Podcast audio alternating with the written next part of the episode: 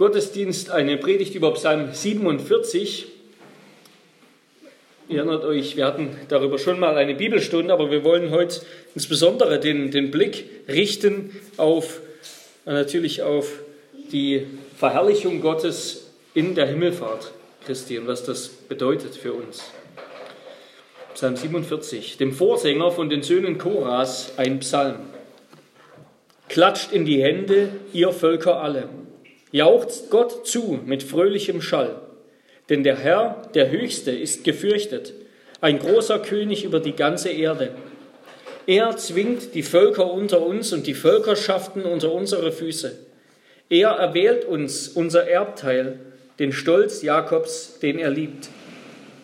Gott fährt auf unser Jauchzen, der Herr beim Hörnerschall. Lob singt Gott, Lob singt. Lob singt unserem König, Lob singt. Denn Gott ist König der ganzen Erde. Singt ihm ein festliches Lied.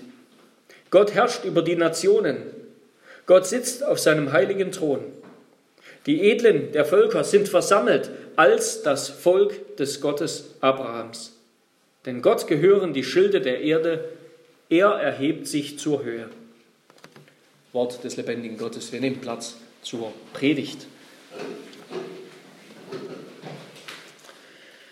Liebe Geschwister, Gemeinde des Herrn Jesus Christus, in einem frühkirchlichen Schreiben, in dem sogenannten Brief an Diognet von einem uns unbekannten Autor, da heißt es über die Christen, die Christen unterscheiden sich nicht durch Land, Sprache oder Sitte von den übrigen Menschen.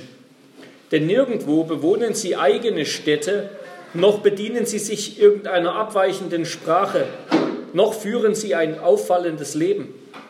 Sie bewohnen das eigene Vaterland, aber wie Beisassen. Sie nehmen an allem teil wie Bürger und ertragen alles wie, wie Fremde. Jede Fremde ist ihr Vaterland und jedes Vaterland eine Fremde. Auf Erden weilen sie, aber im Himmel sind sie Bürger.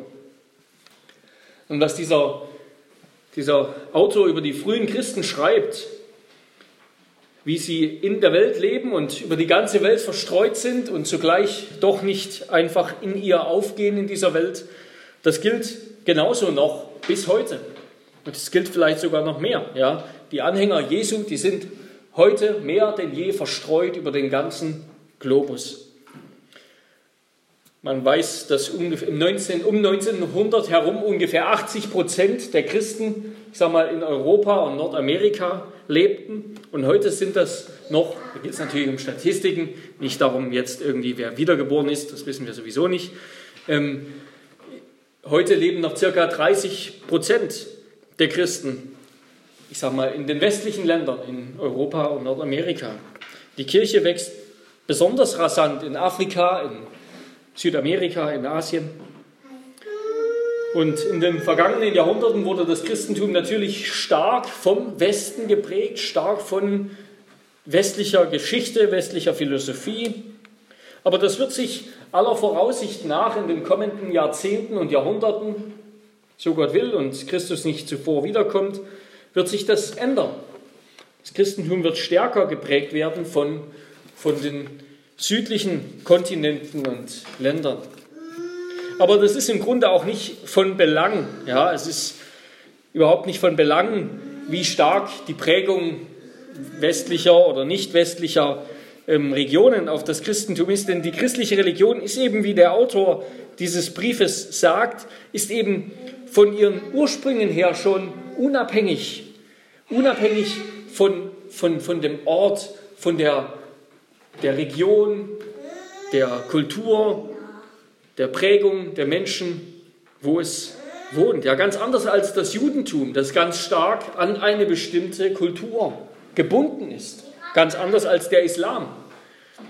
Auch das Christentum ist, ist von Vielfalt geprägt, von Anfang an. Vielfalt in, in ihrer Form, in seiner Prägung, in seiner Praxis und auch Verbreitung. Und so hat Jesus das auch gedacht, so hat er das gewollt, als er seine Jünger ausgesandt hat in alle Welt, um Menschen aus allen Völkern zu Jüngern zu machen, sie zu taufen und zu lehren. Und diese Eroberung der Welt, diese Bevölkerung der Welt durch die Kirche, die hat ironischerweise begonnen mit dem Weggang Jesu, ja, mit der Himmelfahrt Jesu. Kurz bevor er aufgefahren ist in den Himmel, hat Jesus seiner Kirche, seinen Jüngern diesen großen Missionsbefehl gegeben. Ja, als Jesus das letzte Mal noch auf Erden mit seinen Jüngern zusammen war, da fragten ihn einige seiner Jünger und sprachen, Herr, stellst du in dieser Zeit für Israel die Königsherrschaft wieder her? Er aber sprach zu ihnen, es ist nicht eure Sache, die Zeiten oder Zeitpunkte zu kennen, die der Vater in seiner eigenen Vollmacht festgesetzt hat, sondern ihr werdet Kraft empfangen, wenn der Heilige Geist auf euch gekommen ist, und ihr werdet meine Zeugen sein in Jerusalem und ganz Judäa und Samaria und bis an das Ende der Erde. Und als er dies gesagt hatte, wurde er von ihren Augen, vor ihren Augen emporgehoben und eine Wolke nahm ihn auf von ihren Augen weg. Das ist der Anfang der Apostelgeschichte. Diese Königsherrschaft Israels über die ganze Erde die wird auch hier im Psalm 47 besungen. Und wir wollen uns anschauen, wie dieser Psalm diese Herrschaft Gottes durch sein Volk Israel über die ganze Erde beschreibt. Wir wollen uns danach anschauen, wie Christus diese Herrschaft herstellt und was seine Himmelfahrt damit zu tun hat und zuletzt auch, was das für uns bedeutet unter den drei Punkten. Erstens Gottes verheißene Herrschaft über die ganze Erde. Zweitens Jesu Himmelfahrt als sein Herrschaftsantritt und drittens die Bedeutung der Herrschaft Gottes für die Serg Hannover. Erstens also Gottes verheißene Herrschaft über die ganze Erde. Der eine Gott, nämlich Jahwe, der Bundesgott Israels, der höchste, das ehrfurchtgebietendste Wesen, das existiert. Er ist der König über die ganze Erde, über der Beherrscher aller Völker und Nationen. Das ist das Thema dieses Psalms, ganz offensichtlich. Immer wieder wird es wiederholt. In zwei Strophen besingt der Psalmist diese Herrschaft Gottes. Beide Strophen beginnen mit einer Aufforderung, Gott zu preisen, ihn zu loben. Interessanterweise geht die erste Aufforderung nicht an das Volk Israel, sondern an die Heiden, an die Völker. Klatscht in die Hände, ihr Völker alle, jauchzt Gott zu mit fröhlichem Schall. Die Bestimmung der Menschen, die Bestimmung aller Menschen ist es, Gott fröhlich von ganzem Herzen zu preisen.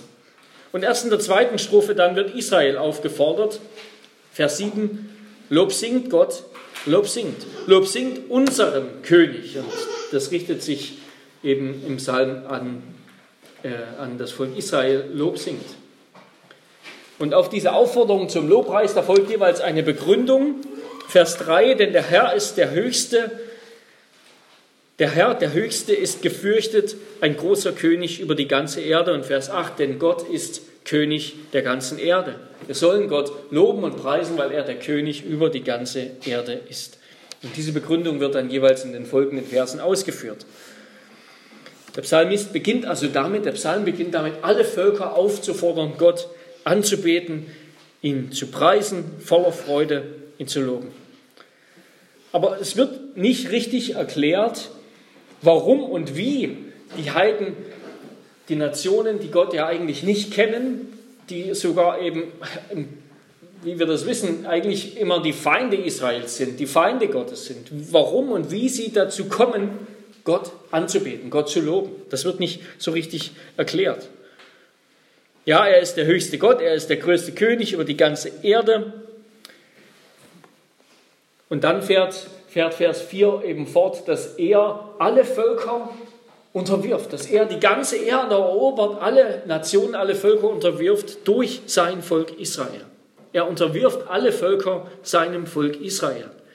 Denn er ist zuallererst bemüht, diesem Volk, das er sich erwählt hat, eine Heimat zu schaffen.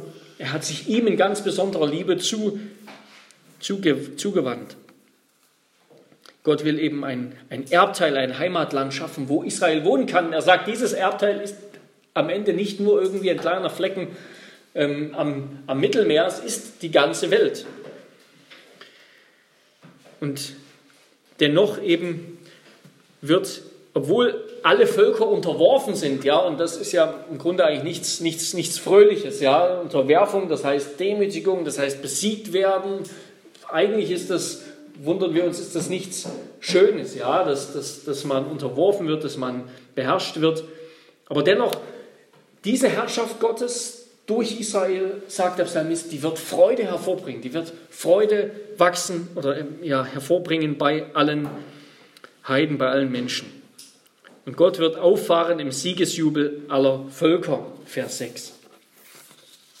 Und mit diesem Auffahren Gottes, dem Auffahren Gottes im Jubel, damit ist wahrscheinlich an eine Prozession gedacht, nämlich an die Prozession, als die Bundeslade unter dem König David heraufgebracht wurde nach, nach Israel, nach, nach, nach Jerusalem, nach Zion. Ja.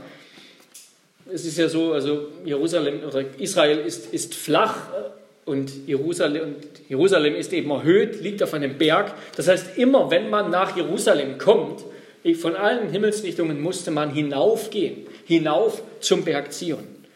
Und mit diesem Auffahren des Herrn, mit diesem Auffahren Gottes wird sich eben auf die Bundeslade oder auf die Prozession bezogen, wo die Bundeslade hinaufgebracht wird. 2 Samuel 6, Vers 15, wo die Bundeslade hinaufgebracht wird nach Jerusalem unter dem König David. Und später wurde sie in Jerusalem nochmal hinaufgebracht auf den Berg Zion unter Salomo, dann in den Tempel. Also die erste Strophe lässt uns am Ende mit einer Frage zurück, nämlich wie, warum wird es geschehen, dass die Heiden Gott fröhlich preisen? Seite an Seite mit Israel. Und darin, ja, das ist im Grunde eine Spannung, die, die aufgemacht wird. Der Psalm prophezeit das, das wird so sein, es wird so kommen. Alle Menschen, alle Völker werden Gott loben und preisen. Wir verstehen noch nicht ganz, wie das geschehen wird. Irgendetwas muss noch kommen, ja, irgendwas muss Gott noch tun, damit er diese Herrschaft aufrichtet. Und dann beginnt Strophe 2 beginnt damit, dass Gott sein eigenes Volk Israel auffordert, ihn zu loben und zu preisen. Noch einmal wird klipp und klar gesagt, wie es in der Welt aussieht, nämlich Gott ist der König, Gott herrscht über die Nationen, Gott sitzt auf seinem heiligen Thron, Vers 9. Und hier wird Gott nicht mit anderen Göttern verglichen oder so, es wird einfach gesagt, was Fakt ist sozusagen. Es herrscht jemand in dieser Welt, jemand sitzt auf dem Thron und das ist Gott. Es gibt nur einen Thron, es gibt nur einen König, da können nicht zwei sitzen. Und das ist der Gott Jakobs, der Gott Abrahams, Isaaks und Jakobs. Er herrscht, er sitzt auf dem Thron und sein Anspruch ist es, über die ganze Erde zu herrschen. Alle, dass alle Menschen ihn preisen. Und bedenken wir immer, diese Vision, diese Vision ist im Alten Testament schon da. Ja, das ist nicht hier das Neue Testament, das ist das Alte Testament, wo diese Vision schon da ist. Wir kennen natürlich beides. Wir kennen die Psalmen, wir kennen die Texte aus dem Alten Testament, wo eben die Heiden, die Völker, das sind die Feinde Israels und Gott, wird kommen, der Messias wird kommen, um diese Feinde Israels zu vernichten, um seinem Volk Gerechtigkeit zu schaffen.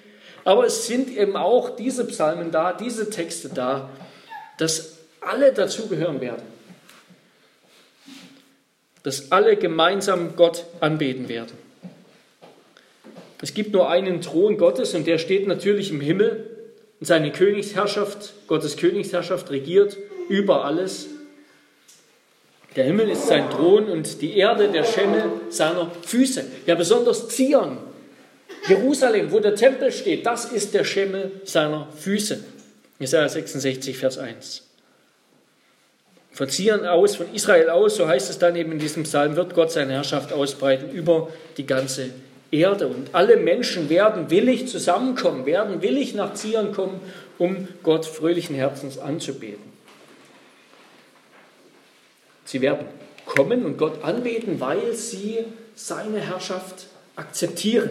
Ja, in Vers 10 heißt es dann, die Edlen oder die Fürsten der Völker sind versammelt als das Volk des Gottes Abrahams.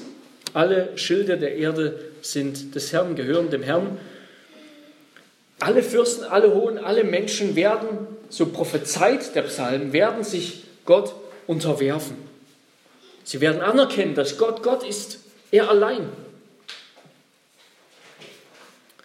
Sie werden ihn anbeten, seine Souveränität, seine Herrschaft akzeptieren. Interessant, hier heißt es in Vers 10, die Edlen der Völker sind versammelt als das Volk des Gottes Abrahams. Und das Volk, das ist das einzige Mal hier, dass das im, im Singular in der Einzahl steht. Sonst ist immer von Völkern, Völkerschaften, Nationen in der Mehrzahl die Rede. Hier ist das einzige Mal davon in, im Singular die Rede. Die Edlen der Völker und die Edlen, die Fürsten, die stehen hier im Grunde als eben ihr Haupt, als ihre Repräsentanten. Das heißt im Grunde also alle Völker, die Völker sind versammelt als das eine Volk des Gottes Abrahams. Die Vielzahl der Völker dieser Erde versammelt sich vor Gott als das eine Volk des Gottes Abrahams. Sie haben sich dem Gott Abrahams unterworfen, sie, sie vertrauen ihn, sie beten ihn an. Und das ist im Grunde, das ist die Erfüllung der, der Verheißung, mit der das Alte Testament eigentlich angefangen hat. Ja, diese Verheißung an Abraham. Wo Gott Abraham verspricht, siehe, ich bin der, welcher im Bund mit dir steht und du sollst ein Vater vieler Völker werden. Genesis 17, Vers 4. Und Genesis 12, Vers 3, in dir sollen gesegnet werden alle Geschlechter auf Erden. Das ist, hier wird die, die Erfüllung dieser Verheißung beschrieben. Und damit wird eben diese Spannung am Ende hier, diese Frage wird aufgehoben, alle Nationen, alle Völker, Menschen von, aus aller Welt werden kommen, werden Gott anbeten und werden hineingebracht, werden eins werden mit Israel. Sie werden nicht länger irgendwie vielleicht tributpflichtige Ausländer sein, sozusagen, sondern sie werden eins gemacht mit dem Volk. Und deshalb freuen sie sich auch gemeinsam. Deshalb stehen sie Seite an Seite und beten Gott an, erheben ihn. Es wird keinen Unterschied mehr geben zwischen den Heiden, die den Herrn nicht kennen und denen Gott Feind ist, und Israel, das den Herrn kennt. Alle Völker stimmen gemeinsam in das Lob Israels ein. Ja, alle auf die Gott seinen Geist ausgießt und die in Gottes Gnadenbund mit Abraham hineinkommen, eingegliedert werden, mit Abraham, dem ehemaligen Götzendiener, den Gott aus Gnade errettet hat, genauso wie uns. Alle, die eingegliedert werden in Gottes heiliges Eigentumsvolk, die beten ihn an, die werden Volk des Gottes Abrahams genannt. Und liebe Gemeinde, hier wird ganz deutlich, ja, dass diese Lehre des Dispensationalismus, wonach eben es da zwei verschiedene Gruppen gibt, mit denen Gott jeweils eigen handelt, das ethnische Volk Israel und die Kirche aus eben aus den Gläubigen aus aller, aller Welt, aus allen Völkern und Nationen. Und dass Gott mit diesen beiden Gruppen auf verschiedene Weise, auf verschiedene äh, handelt und je eigene Pläne verfolgt, das ist nicht nur im Neuen Testament, sondern auch im Alten Testament schon ganz großer Unsinn. Schon im Alten Testament wird verheißen, es wird am Ende ein Volk vor Gott stehen. Ein Volk aus allen Völkern. Hier eben zum Beispiel an dieser Stelle und in vielen anderen Stellen, Jesaja 44, Vers 3 bis 5 und viele andere könnten wir aufzählen. Die Verheißung Gottes an Abraham durch ihn, das heißt durch seinen Nachkommen, durch Jesus Christus, alle Geschlechter der Erde zu segnen. Das war von Anfang an ja das Vorzeichen der Erwählung Israels. Ja. Bevor wir von Israel, also am Berg Sinai, Mose und so weiter hören, hören wir erstmal von Abraham und der Verheißung an Abraham. In deinem Samen sollen gesegnet werden alle Geschlechter. Dir werden angehören alle Völker der Erde. Israel wurde nicht erwählt, um mit sich selbst und seiner Sonderrolle irgendwie zufrieden zu sein oder weil Gott mit Israel einen Sonderplan verfolgt, sondern eben, dass, dass es der Same der Verheißung ist, dass es der Ausgangspunkt ist, von dem aus Gott alle Welt erobert, sozusagen. Und damit kommen wir zum zweiten Punkt Jesu Himmelfahrt als sein Herrschaftsantritt. Ja, aber wie wie verwirklicht Gott diesen Plan? Das klingt eben klingt sehr hochtrabend, klingt herrlich, klingt gewaltig. Wie verwirklicht Gott diese großartige Absicht? Wie ergreift er die Herrschaft über alle Völker? Wie tut Gott das? Wir wissen natürlich, dass, dass das, was im, im Alten Testament sozusagen auf irdische Weise gesagt wird und, und ähm, immer glanzvoll klingt und groß, was, was immer eben was die, was die Propheten und die, die Psalmen und die Autoren des Alten Testaments malen, sozusagen mit den Farben ihrer Farbpalette. Ja, mit, mit den, sie beschreiben es so, wie sie das verstehen können. Sie beschreiben die, die Herrschaft Gottes, das Reich Gottes, das sich ausbreitet, mit in, in ihrem Verständnisrahmen. Das wird im Neuen Testament dann, das sieht im Neuen Testament dann anders aus. Ja, das wird im Neuen Testament anders beschrieben. Das geht nicht so weiter mit Königen und, und Nationen und, und großer Macht und großem Tamtam, sondern das geschieht ganz anders eben. Das geschieht durch den Zimmermannssohn Jesus von Nazareth. Im Psalm 47 ist eben in Vers 6 davon die Rede, dass Gott auffährt, unser Jauchzen damit endet die erste Strophe dieses Psalms und Vers 10, dass Gott sich erhebt zur Höhe. Damit endet die zweite Strophe und damit auch dann der Psalm. Und durch das ganze Alte Testament hindurch wird Gott als ein erhöhter König präsentiert. Ja, immer geht es wieder geht es darum, Gott ist erhöht. Ja, der Garten Eden schon, der war erhöht. Ja, dort sind die, diese Flüsse ausgegangen von diesem Garten in die ganze Welt. Und immer wenn Gott Menschen begegnet, geschieht es auf einem Berg ein, Thron, ein König sitzt auf einem Thron, der auch erhoben ist. Alle Völker müssen hinaufgehen auf den Berg Zion. Israel, die Israeliten müssen hinaufgehen nach Jerusalem in den Tempel auf den Berg Zion. Immer ist Gott erhöht. Und die, die zu Gott kommen wollen, müssen zu ihm hinaufblicken oder hinaufgehen. Und all das erfüllt sich in der, in der Himmelfahrt. Christi und damit auch seiner Thronbesteigung, dass Christus auch erhöht wird auf den Thron Gottes. So heißt es in Hebräer 1, Vers 3, er, Christus, hat sich, nachdem er die Reinigung von unseren Sünden durch sich selbst vollbracht hat, zur Rechten der Majestät in der Höhe gesetzt. Achten wir darauf, was hier beschrieben wird. Ja, es ist wie, wie bei einer Mutter, zum Beispiel bei meiner Frau, aber auch bei vielen anderen, die den ganzen Tag lang arbeitet, zwölf Stunden lang mit den Kindern ohne Pause, Kinder versorgt, Windeln wechselt, alles Mögliche macht, spielen, essen, kochen, einkaufen und dann endlich liegen die Kinder am Abend im Bett und dann kann sich die Mutter wieder hinsetzen, dann wenn alles erledigt ist.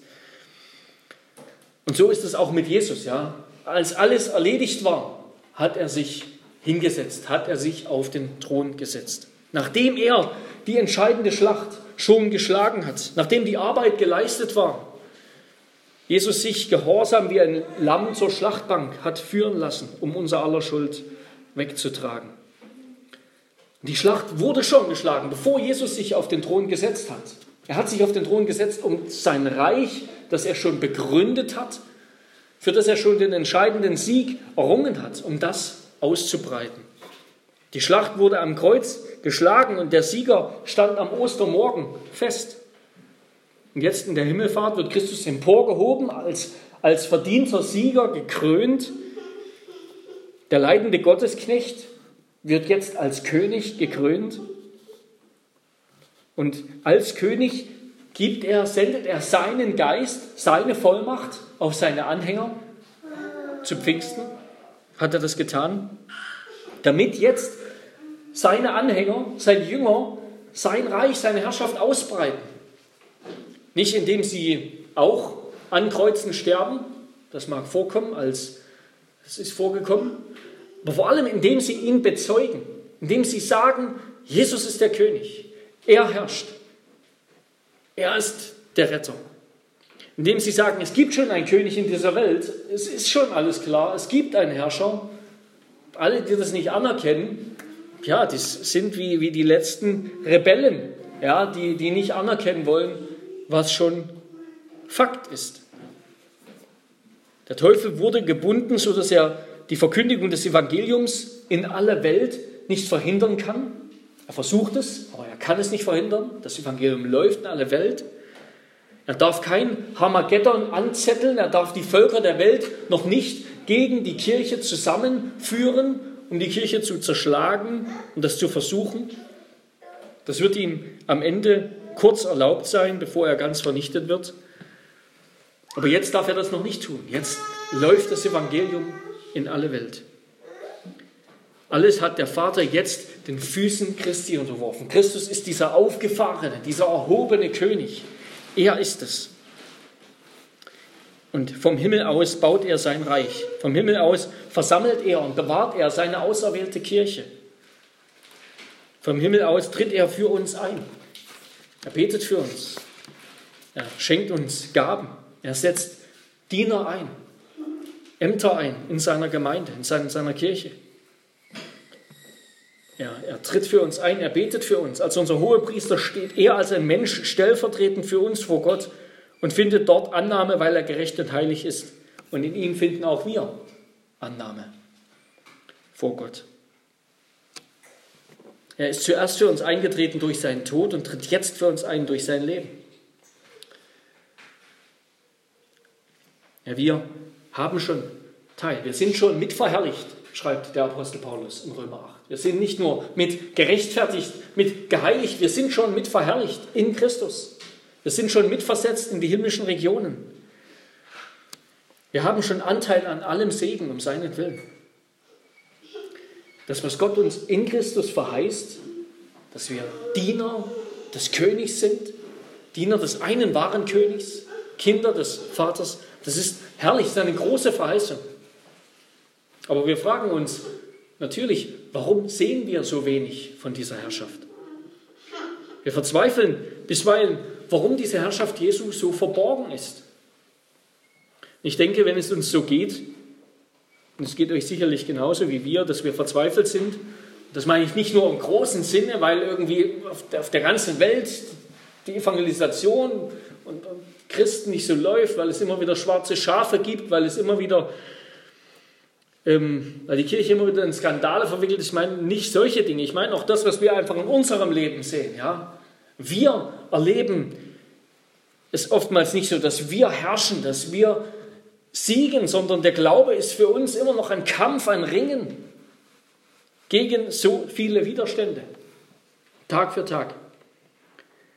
Ich denke, wenn es uns so geht, dass wir verzweifelt darüber sind, weil wir das in unserem Leben und auch in dieser Welt nicht sehen, dass Christus regiert, dann brauchen wir manchmal vielleicht vor allem eins am dringendsten, nämlich einfach das göttliche Wort, ja, einfach die göttliche Zusage, doch Christus regiert. Christus ist der König.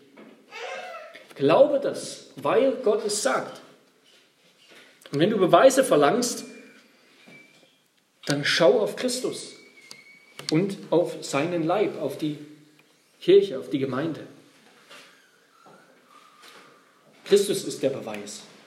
Natürlich, ja, das ist vielen Menschen nicht genug. Die, die wollen mehr sehen, aber mehr gibt uns Gott nicht. Das ist das Problem, ja. Gott belässt es bei dieser Torheit. Gott gibt uns nicht nach, unserer, nach unserem Verlangen, was wir an Weisheit und an, an Einsicht wollen. Die Griechen wollen Erkenntnis und Einsicht, Weisheit. Die Juden wollen Wunder, Erfahrungen, Wunderzeichen. Aber Gott gibt das nicht. Gott gibt uns Christus. Schau auf Christus. Seine Inkarnation, seine Menschwerdung, sein Leben, sein gehorsames Leben an deiner Stelle, sein Kreuz, seine Auferstehung und Himmelfahrt. Und die Verkündigung des Evangeliums in alle Welt. Ja, gerade vor dem Hintergrund dieses Psalms eben, dürfen wir sehen, trotz aller Mängel in der Kirche,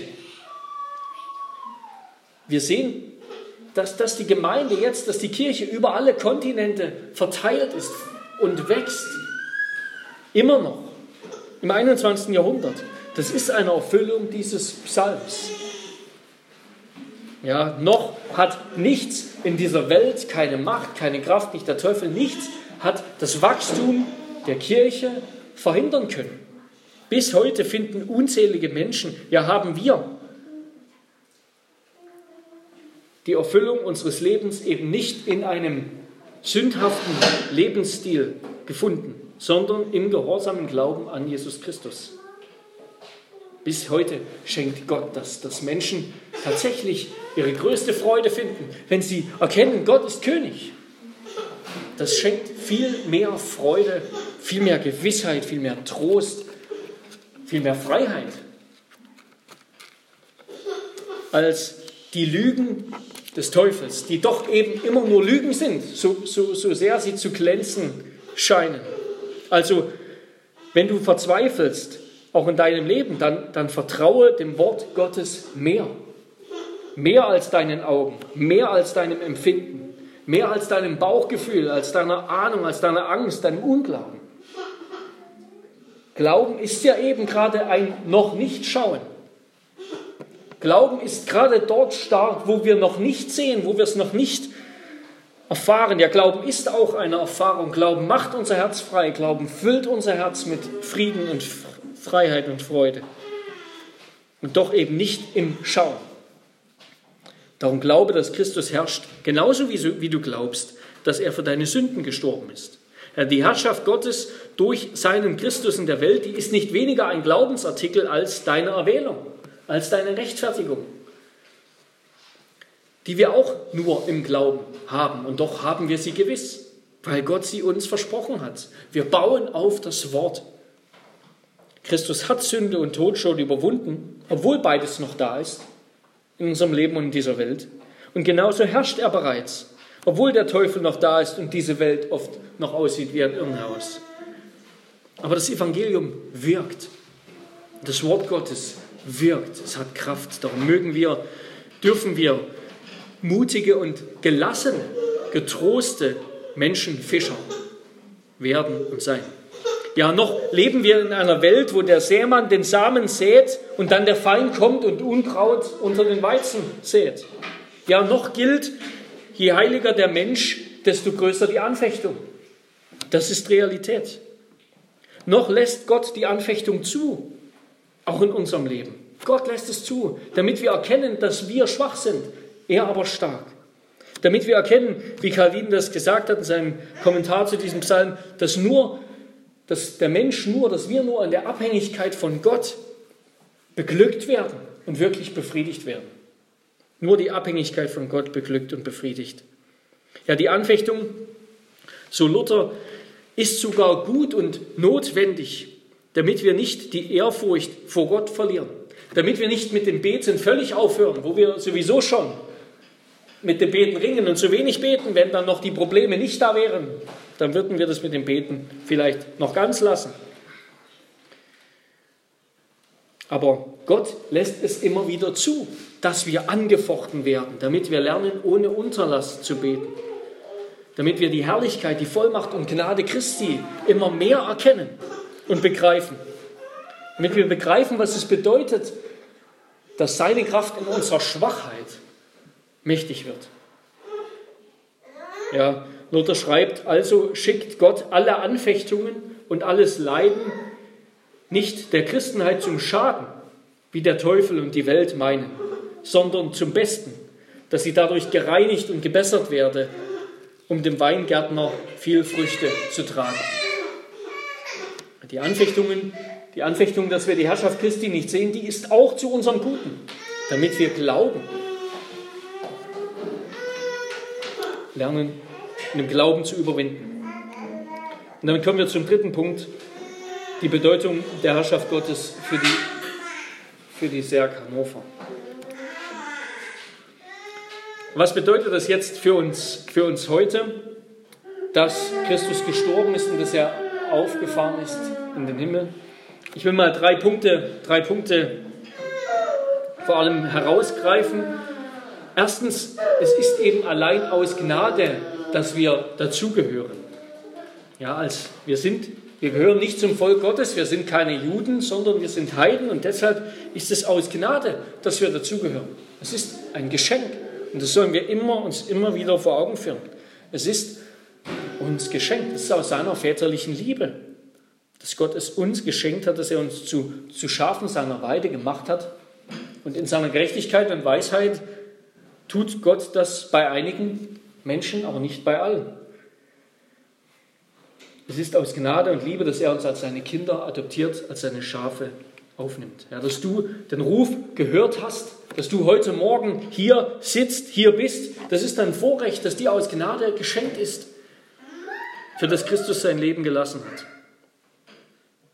Also Was bedeutet das? Dass wir eben dazugehören zu dieser weltweiten Schar, die sich, die Gott zujubelt, ihn als König bekennt, ihm dient. Erstens, es ist allein aus Gnade, dass wir dazugehören. Zweitens, das wird deutlich, dass die Kirche Jesu Christi, die getaufte und bekennende Menge seiner Jünger, ist eben das eine Volk des Gottes Abrahams. Hier in der Gemeinde, in der Kirche, da bilden Juden und Heiden eine Einheit, ein Bundesvolk, in dem sie beide glauben, wie Abraham geglaubt hat.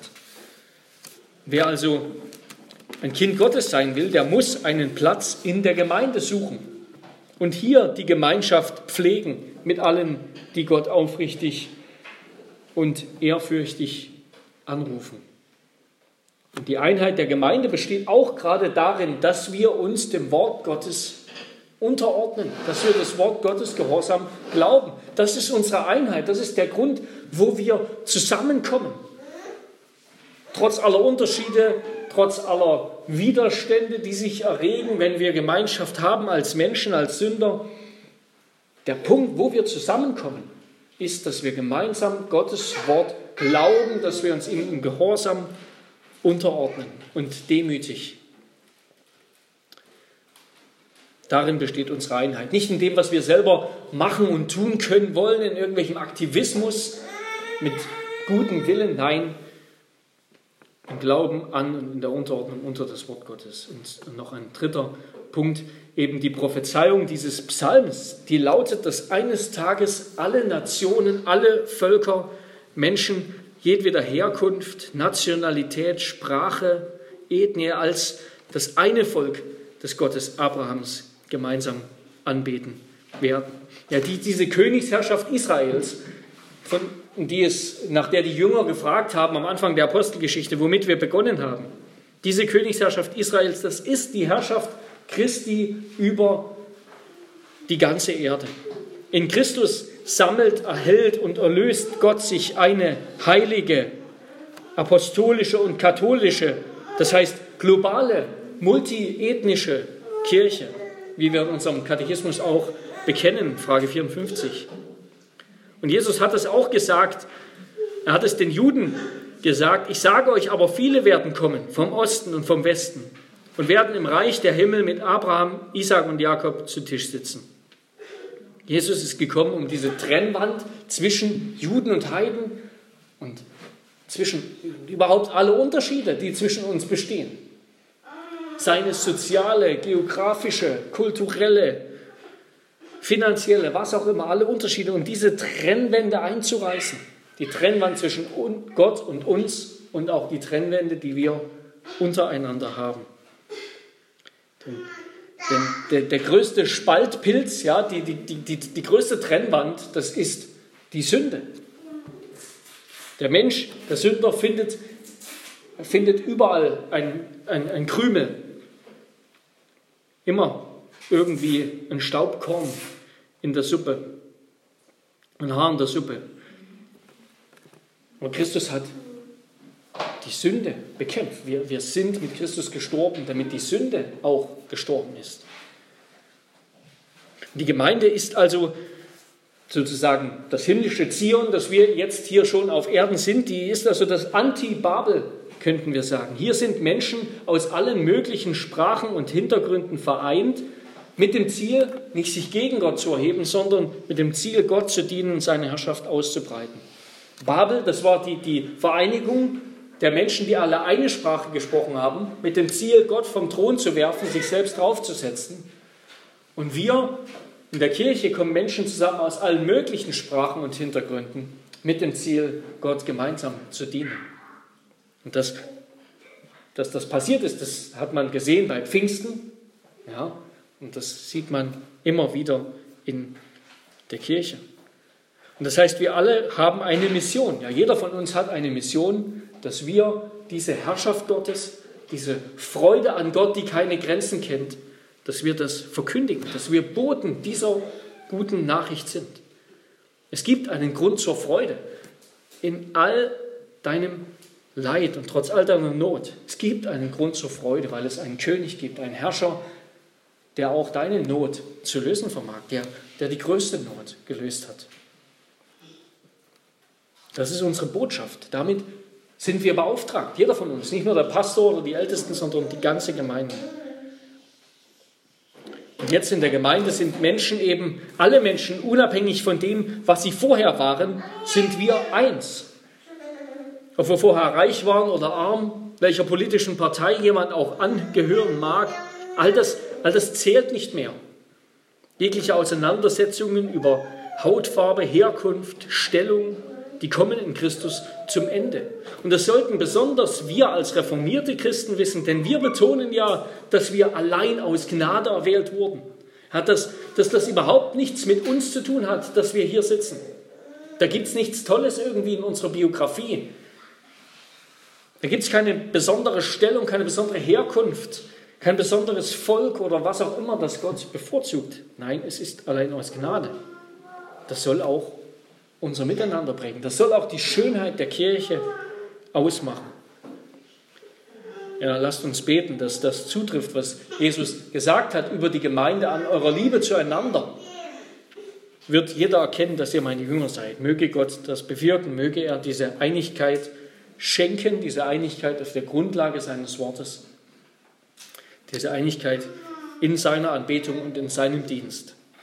Zu seiner Ehre. Amen.